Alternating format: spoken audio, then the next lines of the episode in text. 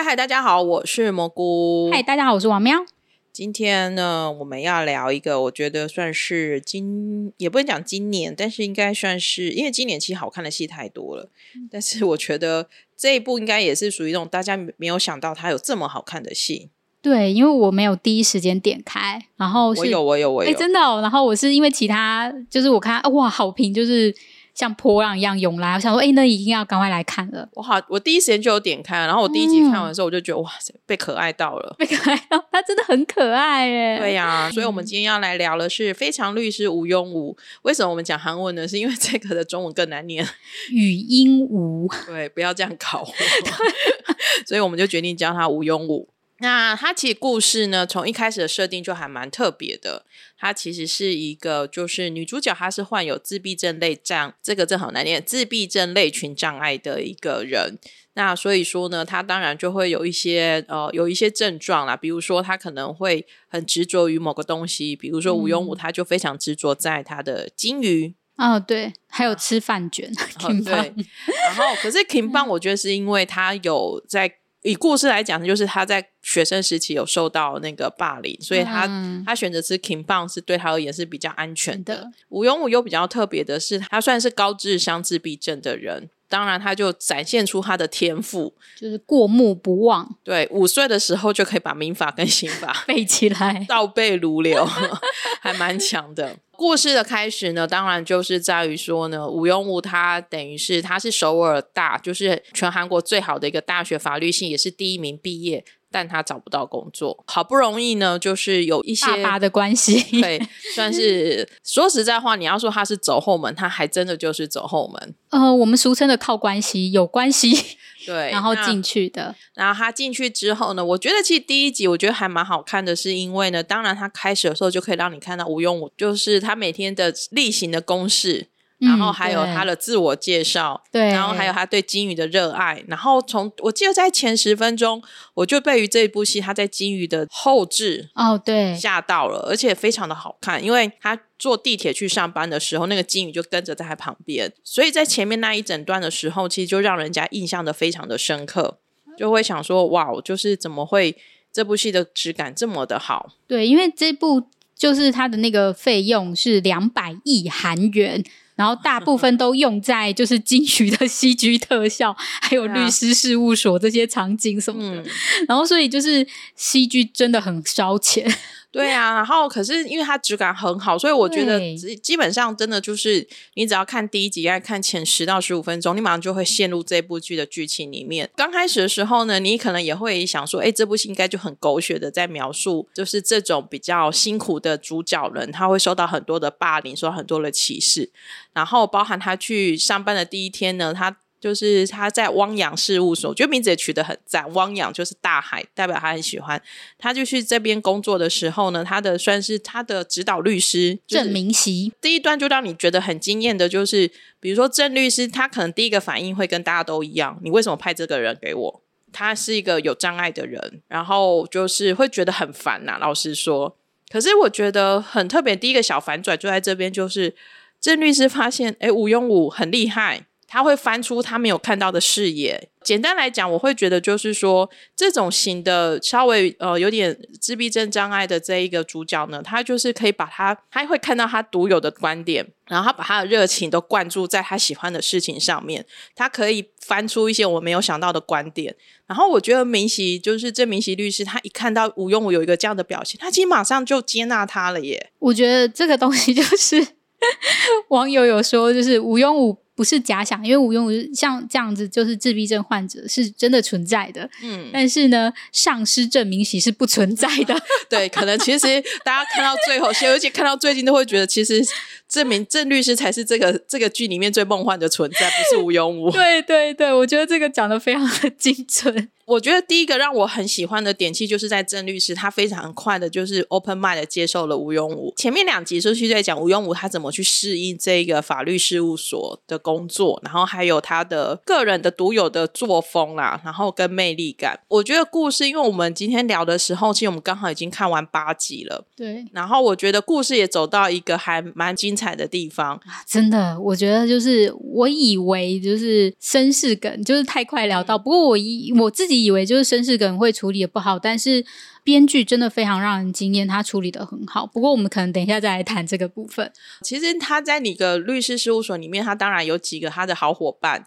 然后包含还有一些背景的故事，那比如说他的好伙伴呢，有包含了就是他的高中同学，嗯嗯嗯，然后呢，他就我这名字也超难念，董格拉米，对，董格拉米，然后因为那个董就是圆，就是叫圆圆，就是它的韩文其实就是那个圆圈圈的意思，嗯对。然后我有看到有一个人写说，因为。自闭症者他其实是对圆圈圈会很执着，他们好像是因为对那种尖锐的东西会不喜欢，对不舒服。嗯，所以我觉得编剧在给这个女主角身边这个好朋友的名字的时候，也非常的怎么样有意思，就是给他一个就是他会很喜欢的人的在一起。对，然后董格拉米，我觉得一直在教坏胡永武。我觉得他一直就是因为可能他会比较执着嘛，因为他症状的关系，但是他就会说：“哎，你。”可以怎么样，或者什么之类，然后让他就是打乱他的那个思绪，然后但他又会接受，很可爱。我觉得他会有点在，就是带带着吴庸武去成长。就是我记得很清楚，就是第一集还第二集的时候，就是他就叫吴庸武，你要大声的说你有异议吗？然后吴庸武就很奶凶奶凶的说你有异议吗？然后就觉得那个反差就很很可爱，对，就很好玩。当然，他在就是他自己的吴用武自己的生活里面，就是这个好朋友之外，他在律师事务所也有两个同期的人。嗯，然后这两个同期的人呢，其实刚开始的时候，我会以为其实是女生会比较坏，就错了。他竟然是春日软阳。崔秀妍，对，秀妍其实就是何云锦饰演的。那如果大家对她的本名比较没有印象，其实你只要知道是《机智医生生活》里面的许善斌就知道了。嗯，对，就是那一个说你只要带着一根汤匙跟我结婚的那一个就好了。在整个故事的发展当中，我觉得还蛮有趣的，就是其实他刚开始的时候，他也是有点受不了吴庸武。嗯，对。然后可是呢，他又会忍不住去照顾他。就好像我们看到一个就是行事笨拙的一个朋友，你就会很想要去，会涌起妈妈心，想要去照顾他。吴庸武自己也说，就是为什么他给他春日暖阳，是因为他是他大学生活里面少数会对他示出善意，然后不会排挤他，然后会跟他说课就是可能教师改了啊，或者是要交什么作业。那虽然吴庸武不是一个很会表现自己情感的人，可是他其实都有把秀妍对他的好放在心里面。可是秀妍有时候就会有，就是那种受不了，他就会觉得说：“你为什么要这样子？”因为他也是没有办法理，有点那种没办法理解。他说：“哎，你怎么会做不到这样子？你明明很聪明，但是为什么你看不懂呢？或者是你怎么会不知道别人在欺负你呢？”嗯，我觉得就是秀妍她有正义感，就是所以她对于别人去欺负她这件事情，她会很生气。而且秀妍很可爱的就是说，其实她为了就是我为了要接近男主角。他其实也会用尽心机的想要去接近男主角，可是呢，又很快的发现说，其实男主角喜欢的不是他。还蛮特别的是说，我觉得秀妍很快的就又站在吴庸武这一边。最让人感动的地方就是他去跟俊浩李俊浩说，就跟男主角说，对，男主角叫李俊浩，大家不要误会。对，然后跟李俊浩说，他你要忍受他，你不能。你你要忍受他一直讲金鱼哦，你不能因为你对他一时有好感，然后你就觉得要跟他在一起，你要对他负责任哦，真的就像个妈妈一样，就是他会告诉他说，就是你现在喜欢的人可能比较特别一点点，你可能要更，就是你要认清楚你现在在干什么，你不要因为可能一时就是恋爱脑或者是怎么样，就是去就是对他，你要对他负责。秀妍就会说，其实他刚开始听他讲经营的时候，他会觉得很开心。可是因为吴永武的特质就是他其实对人的感情的理解度跟感受度没有那么的高，所以当秀妍其实心情也很不好的时候，吴永武还是继续讲他的经营 的时候，就是秀妍一直听到吴永武一直在跟他讲经营的时候，其实秀妍的反应就会是我心情这么不好，你为什么还要再跟我讲经营？嗯嗯，你到底是怎么了？他就去提醒俊浩说，如果你要喜欢这样的一个女生，你要能接受。他其实是感受不到你的情感变化的，那你要能够接受这一点，而且你真的要有信心，你不会因为这一点而导致要分手的话，你才能跟他在一起。真的好像亲妈呀，对啊，其实就像他爸爸一样，就是吴庸武的爸爸一样，他真的他爸爸很辛苦或很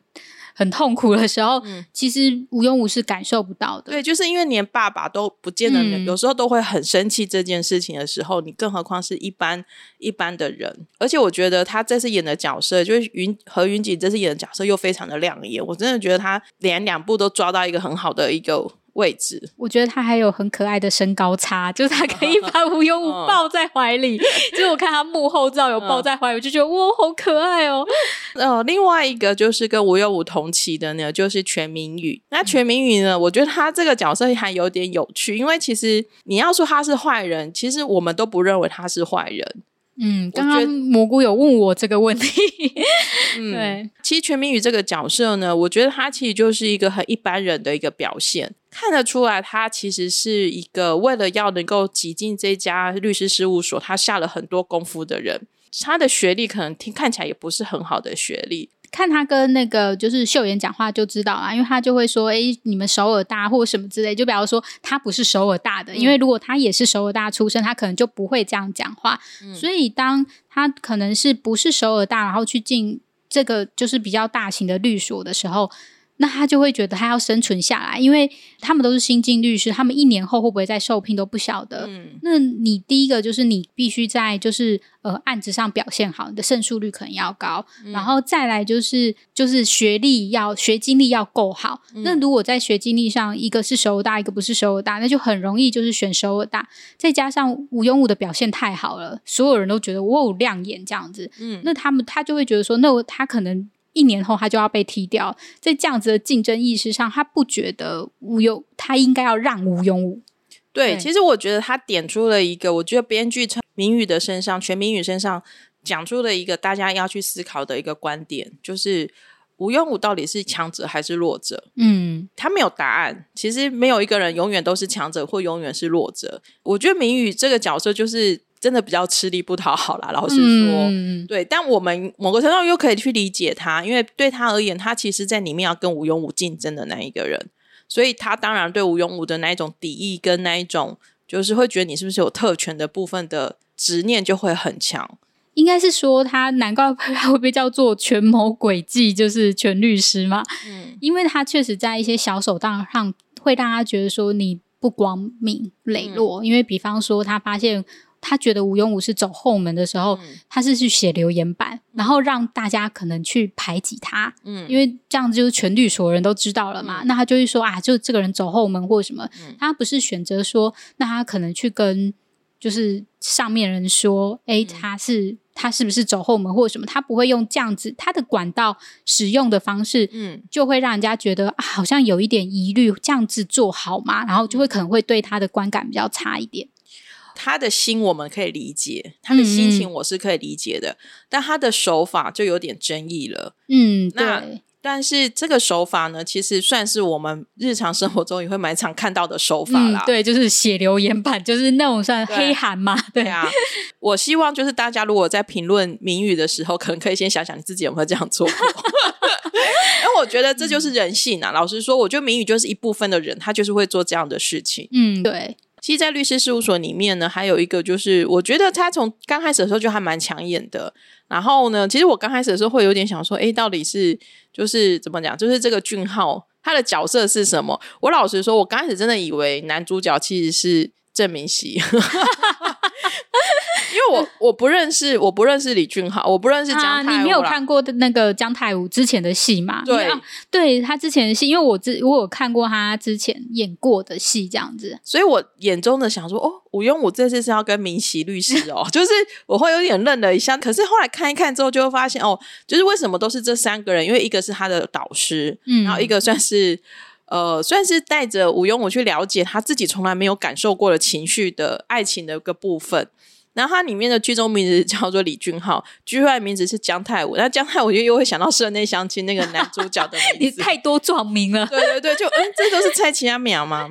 呃，李俊浩其实他从第一集里面呢，他算是我看起来算是律师事务所里面第一个对吴庸武示出善意的人。就他就是一个很温暖的人，然后嗯他相信，就是他可能比方说路边，然后有老奶奶东西掉了，就是掉了满地，他就会去捡的那一种他是。大学的时候有参加吃那个爱心会的人，嗯嗯他在这里面的角色设定，我觉得也蛮特别的。我我觉得，因为其实我一直在思考说，为什么编剧他把这个男主角定义在一个诉讼组的一个职员，而不是一个律师。我我一直在思考这件事情。可是我会觉得，某个程度上，他其实是可以好好的陪着吴庸武成长的人呐。所以我觉得这个设定还蛮有趣的。那他负责的，其实他不是律师，他负责算是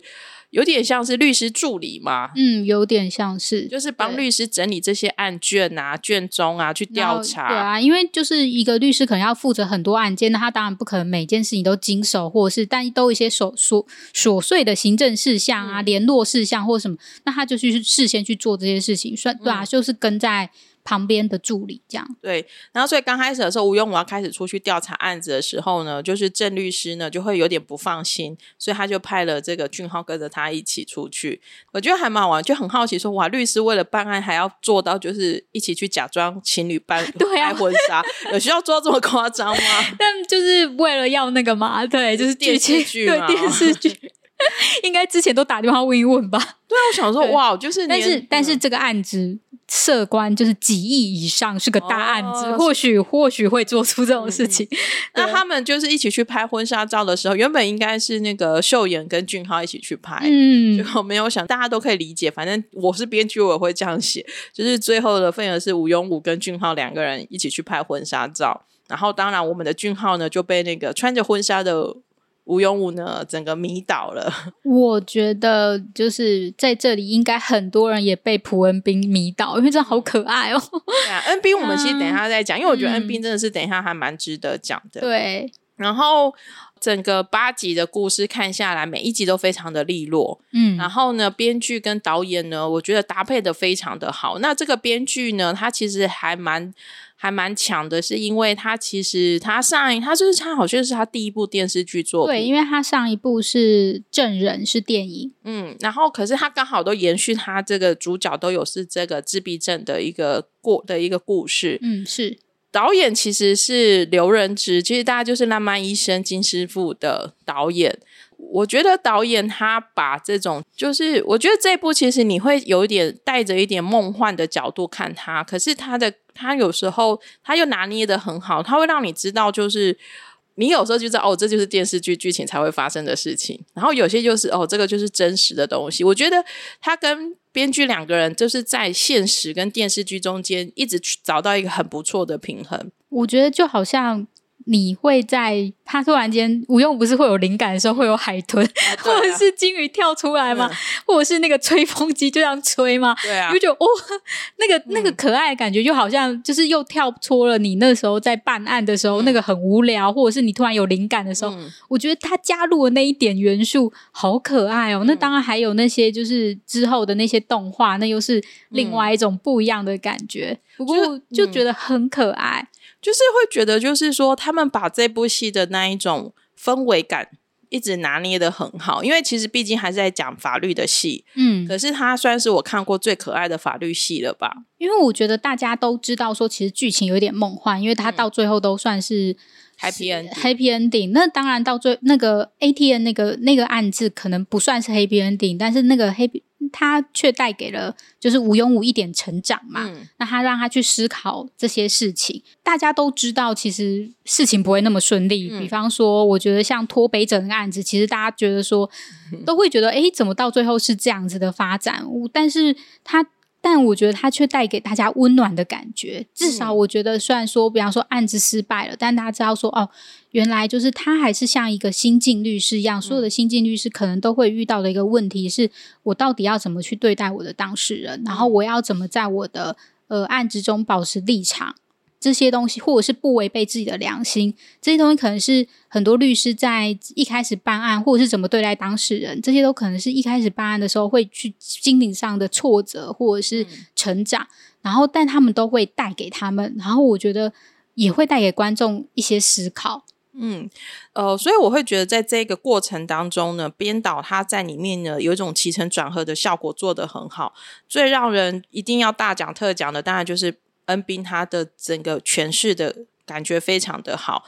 就在这种就是一会又是很沉重的法庭戏、法律性或者是当事人的故事，然后再加入一点有点像是莽撞的新人律师，然后再加上自闭症者的一些呃特色，但是恩斌又拿捏的很好，他有时候会让你忽然会心一笑，比如说这边要举手才能讲话、哦，就是，可是这就是、他们的执着，对，就是嗯自闭症者的一个执着，就是他会有这样的一个特质。可是编剧把它写在这个点的时候，你就会觉得很可爱。嗯，对，就是这个点，我觉得真的是编导很厉害的地方。还有就是，比如说像吴永武，他突然叛逆说他不要当律师的时候，他跑去爸爸的，就是紫菜就是 King 棒的店帮忙的时候，他还会很坚持说这不是蟹肉棒，这不是蟹肉做的。就是，可是你会知道，因为他把他如果其实做在现实生活中这样的剧情，你可能会很生气。可是他又因为恩斌又演的很可爱，所以你又忍舍不得对他生气。听说我有看到的新闻是说，因为他这一部剧他其实筹备了就是两年哦，嗯。但是他最特别的其实是他会筹备那么久，是因为他们觉得除了就是女主角除了恩斌以外，他们不不考虑其他人选，所以他们他们特地等了恩斌等了一年，就是等他把那个其猎幕猎猎幕给拍完之后，然后这个剧才进行拍摄，所以我会觉得说等待是值得的，因为他真的把它诠释，因为他。不止他的讲话的语气，然后小动作，然后手的动作，其实可以看到他常常会有那些手的肢体语言，把法条念得像 rap 一样，就是都可以看得出来他的功力。我觉得这边有一个一点要特别提的，就是我去看了那个发布会的新闻，就是大家就问他说：“那你怎么去诠释吴庸武？嗯你有没有说做什么参考啊，或什么的？”其实恩斌就说他不想要让他不想要刻意去模仿治病者的的相关，因为他很怕会造成人家的伤害，所以他嗯完全都是用文字，他去大量的去读文献。然后去抓书说，比如说，他就说他那时候就有去看说，就是自闭症者会有几个就是执着的特点，比如说讲话会重复，然后或者是说他们对于肢体上面会有一些什么样，都是可是他都是用文字，然后自己去内消化之后演出他自己版的吴庸武，而不是他去看了谁是怎么演自闭症者，哦他才去演这件事情，因为他他有提到就是说，因为毕竟是这样的一个设定，所以他要很小心。那我就觉得哇，这一点就可以看得出来，恩斌他的他在思考这样的角色的时候，他给的这样的一个角色的一个尊重，所以你看得出来他，你不会在他身上看到什么。比如说是谁的影子，或者是怎么样，然后我觉得也照顾到自闭症者的一个心情，我觉得还蛮好的。因为其实包含韩国那时候有蛮多评论，就是有人说，有人会想说，他真的看不出来恩斌是演自闭者，他真的觉得吴庸武就是一个哦，这样的一个角色。我觉得这一点真的是可以提出来跟大家分享一下。那恩斌其实我们看恩斌也都看了一阵子了啦。恩斌其实他出道二十七年了，对，他是童星出身，好夸张哦！竟然出道二十七年。那为什么他演这个角色是适合？是因为我觉得他就小小一只，嗯，然后眼睛又圆圆大大的，超可爱，对，然后他有时候有些表情就会就是会，就像你会跟秀妍一样，你会生出妈妈心。恩斌他很强的是，我觉得我其实看了他好几部戏嘛，像王喵可能是从青春时代，我是从金牌救援，嗯，然后包含他到那个那一部就是布拉。你喜欢布拉姆斯吗？对我这个名字也是超难念，就是你喜欢布拉姆斯嘛，然后就是到猎幕，然后接下来到这部，我觉得很强的是他在这几年他挑的角色，都完全不一样。对，而且都有自己的一个魅力。嗯，那我觉得，因为像从就是你喜欢布拉姆斯到聂木，聂木其实看一下具体介绍，她演的是一个女扮男装的王哦，她其实是第一个演王的女生哦。嗯，对，可是我有去看那，因为我没有看完整部戏，可是我有看完她的一些片段，她有把王的那一种威严感跟那一种气势感，虽然小小一只，但是他演的很好。他有把那个眼神转换做到。所以你看哦，就是从布拉姆斯那一个就是非常有气质的女生，嗯，然后哦，从金牌救援那个有一点恰恰恰恰的那种组长，然后到小提琴的女生，到王，然后到这一步，我真的觉得不颁个女主角奖给他说不过去、欸。对啊，我觉得这一部应该大家都可以看到他很棒的表现吧？因为我是从青春时代认识他，他当童星的时候，我可能还不太认识他。嗯然后他在青春时代，如果大家有喜欢青春时代这样子的类型的题材，也可以去看。尤其一青春时代一比较好看，不过他在青春时代二的时候表现也很好。其实我有看过《太王弑神记》啦，其实他当年就在里面演过童星，但因为实在是太久了，太久了，那没有什么嗯印象。另外一个很值得加上恩斌的，其实是因为，其实我觉得我我其实以前我自己写文也有分享过，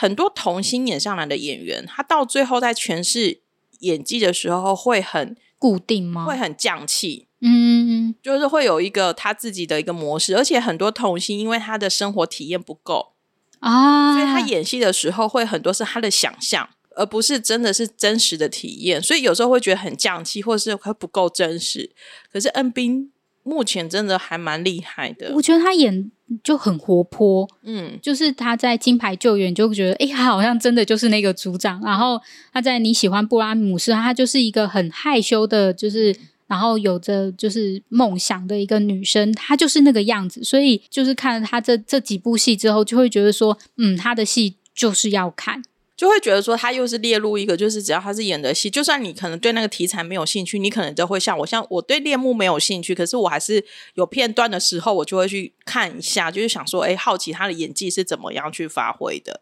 讲到演技的部分呢，其实我们刚刚有一点一直都还没有，只有带到没有提到，而且我觉得也是第八集看完，大家会非常的惊艳惊艳的，其实就是最后他跟他妈妈。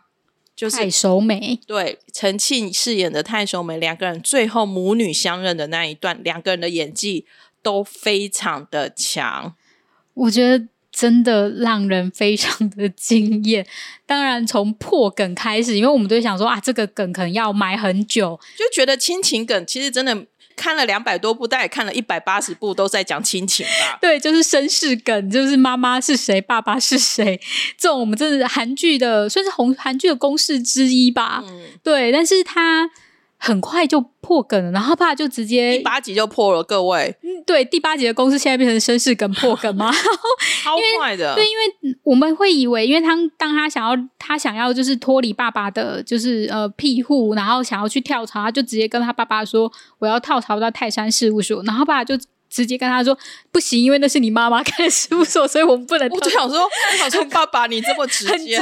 对，因为他也没有说他他们一般韩剧可能会说，就是会找很八百个理由，就不会告诉你说其实那是你妈妈开的，然后就阻止他或干嘛，然后又可以演个一两集，没有，他就直接跟他说哦，原来你出生是因为怎样怎样呢，就把它讲清楚。当天晚上所有事情全部讲完了，对没有再拖个，而且一集就结束了。对，然后那个时候还有那个就是海豚在跳出来的，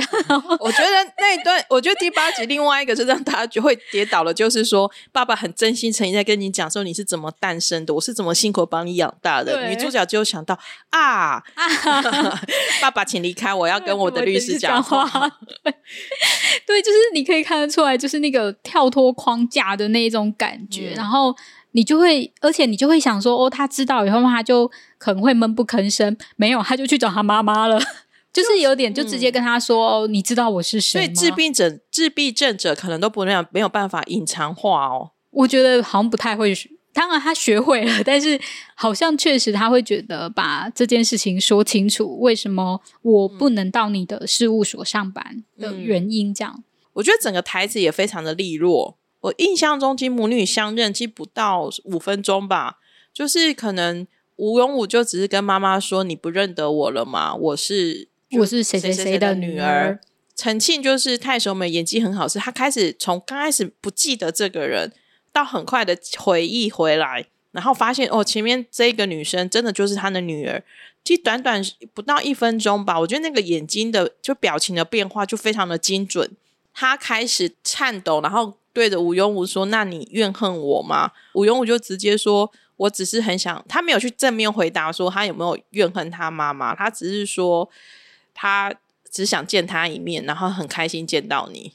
我觉得他可能没有想过怨恨这个字。嗯，我自己会觉得吴庸武不是一个会怨恨他人的人。可能他的情感本来的感受度跟他的就是没有，不是像我们就是嫉妒啊、吃醋啊。因为如果他要怨恨，应该是怨恨那些就是从小到大霸凌他的那些人吧，哦 就是那些真的欺负他的人。可是，所以我自己会觉得说，像他在讲说那个脱北者那一集，就是说，就是如果我是金鱼的话，我的妈妈就对我觉得他对于妈妈的情感是想念的，渴求、想念嗯的，，对，并不是说就是，然后我觉得他可能多少也会有一点自卑，他会觉得说嗯是不是因为我这样子，但他妈妈其实也不知道啦，因为那一出生就被抱走了嘛。对啊，对，然后但所以他其实不会，他反而是从他奶奶那边得到一些怨嗯恨，就是奶奶会说都是你毁了你爸爸之类的。对对，所以我觉得他对于母妈妈的感情并不是大家想象中的那样子，所以他，对，所以他只是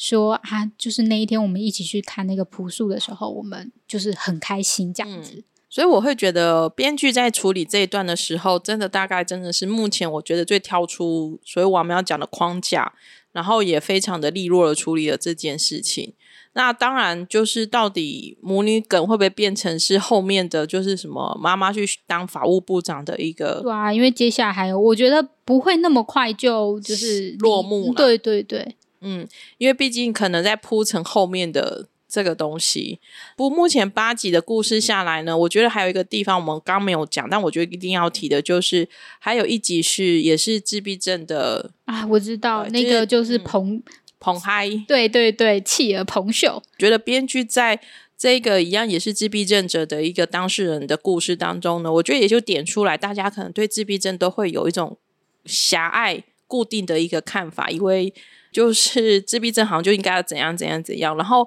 吴庸我自己自己都说，他虽然自己是自闭症者，可是他其实也没有跟其他自闭症者相处过。自闭症本来就形形色色，非常多样。因为我们后来，因为其实为了看这部戏，我们也是稍微做了一些功课，就会发现说，其实没有一种固，应该说他有一些行为可以去判断，但他并不会说你有这个东西，你就一定是自闭症者。甚至有看到很多像很多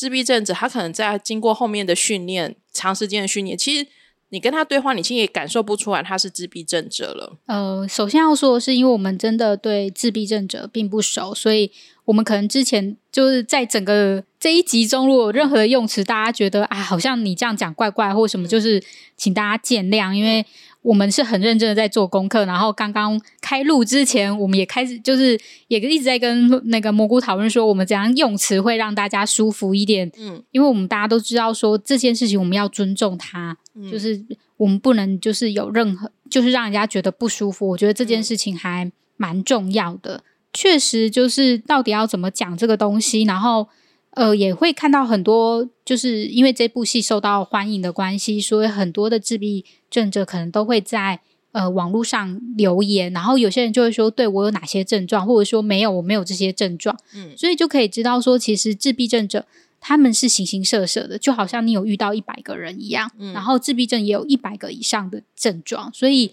有些人当然有些人也会说啊，他根本就不是就，就是也会说无庸不是啊。嗯有些人会说，哎、对啊，还有演到啊，所以你就可以知道说，嗯、我也觉得这个也是编剧用心的地方，是他是在第三集的时候告诉大家说。其实有真的有非常非常多不一样的自闭症症，然后无庸武是很少见的。吴庸武其实也是幸运的，因为在第三集的那个当事者的爸妈也说，他看到吴庸武，他其实是羡慕的，嗯，对，因为他自己的盒子自己不是这么的，就是能够融入社会，能够到社会上去工作。那吴庸武虽然行为可能对某些时候会有些怪异，会有些嗯有一些习惯会让你觉得很很不能接受，可是呢，至少他其实是某程度上是幸运的。你会知道说，就是呃，我们应该要更谨慎或者是用心去看待这样子的问题。当嗯你知道说，其实社会上就是有这么多的人是这样子的时候，呃，怎么样去对待？我觉得我观众们，包括我也都在做这个功课。就我一直感受到编剧提醒我们要更懂得用爱去包容很多跟自己不同的人。目前最后还剩八集啦，我其实是没有很担心后面八集会怎么样。嗯，我觉得我最担心的就是绅士梗了，绅士梗都结束了。我是在想说，就是不晓得，就是不晓得后面八集的故事是会写到，会是会让吴庸武跟妈妈中间会有更多的相处吗？或者是说让无庸物在爱情上面有开花结果吗？对他的恋，就是其实大家还是会对那个恋爱梗有一点怦然心动吧。就是我觉得他还是会有很多让你会很期待的，包含他跟郑明喜律师，就是因为我觉得没有郑明喜最可爱，就是小鸟要睡，小鸟跟小羊还有明喜都要睡觉。听说他很多都是自由发挥的，对啊，梗超好哇笑。那你现在比较就是比较期待俊浩的出场，还是明喜的出场呢？还是秀妍的出场？我没有特别期待谁，因为我就是啊看一整部的时间都很舒服。哦，对，因为有时候看一些剧集，大家都会知道，看有些剧的时候，你看到某个角色出来，你就会很厌烦。然后或者是无聊对。但是看、看无用武的时候，其实就是很舒服的一个时间。然后谁出来讲什么话，你都可以很开心的把它看完，或者是很有共感的看下去。嗯，而且我觉得它很容易。它虽然说是法律系，但是我觉得它不严肃，就是因为有些法律系是很沉重，然后他探讨的议题，你会觉得其实他，我觉得他探讨的议题都不简单。在这八集里面的而七且它，跨的幅度好大，一回是就，是好累哦。就是夫妻之间的吵架，然后到就是最近是到公共建设。对啊，我想说，哇塞，这这这 幅我度还我真的学了民法、刑法，然后还有智慧财产权，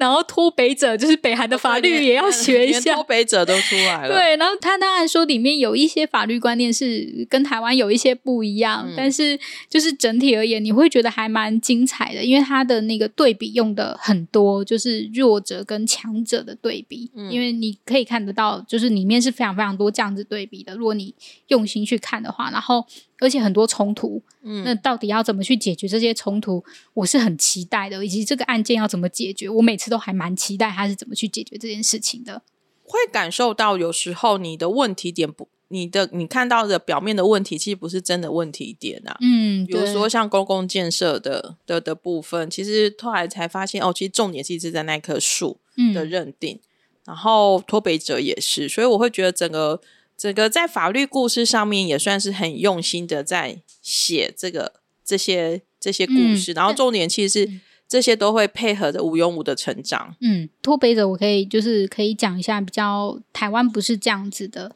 就是关于自首，就是自首的要件，台湾不是这样子用的，就是这哦不符合台湾自首的要件。哦对，所以就是呃，这个点的法律知识的话，就是我不太清楚韩国是怎么样，但是就是台呃台湾不是这样子，所以台湾不会因为你自首就是它不是它不符合自首的要件，哦，他是就是因为他已经是案件被发生，他只是算是投案而已，就是他把哦这他应该有可能会被通有可能会被通缉或什么，因为他知道。哦，所以自首是你还没被判决的时候，呃，是呃，自首是你还没有这件案件还没有被发生发现的时候，就是呃，这就是有关的机关还没有发现这件案件的时候，你可以去自首。就好像你杀了人的时候，别人都还没有发现你杀人的时候，你就走去警察局说我杀了人，这样就符合自首的要件。对，但哦是这个案件里面，脱北者的案件是大家都知道他其实伤害人，什么是他是逃走的，那他算是投案这样子。嗯，嗯嗯，对，就是有一点些许的不一样。嗯，好像有人说是因为韩国，因为之前已经有判例有这样判过，所以还可以沿用下来。哦，对，但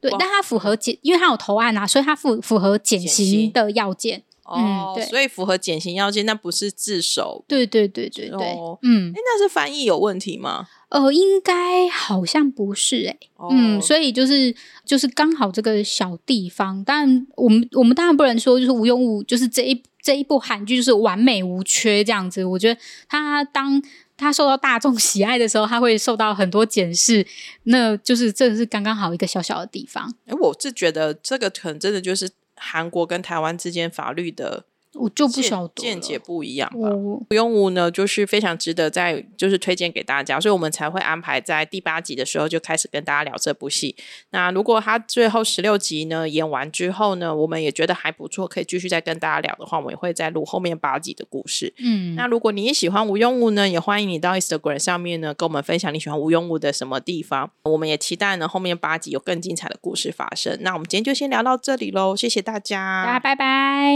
拜拜 Bye.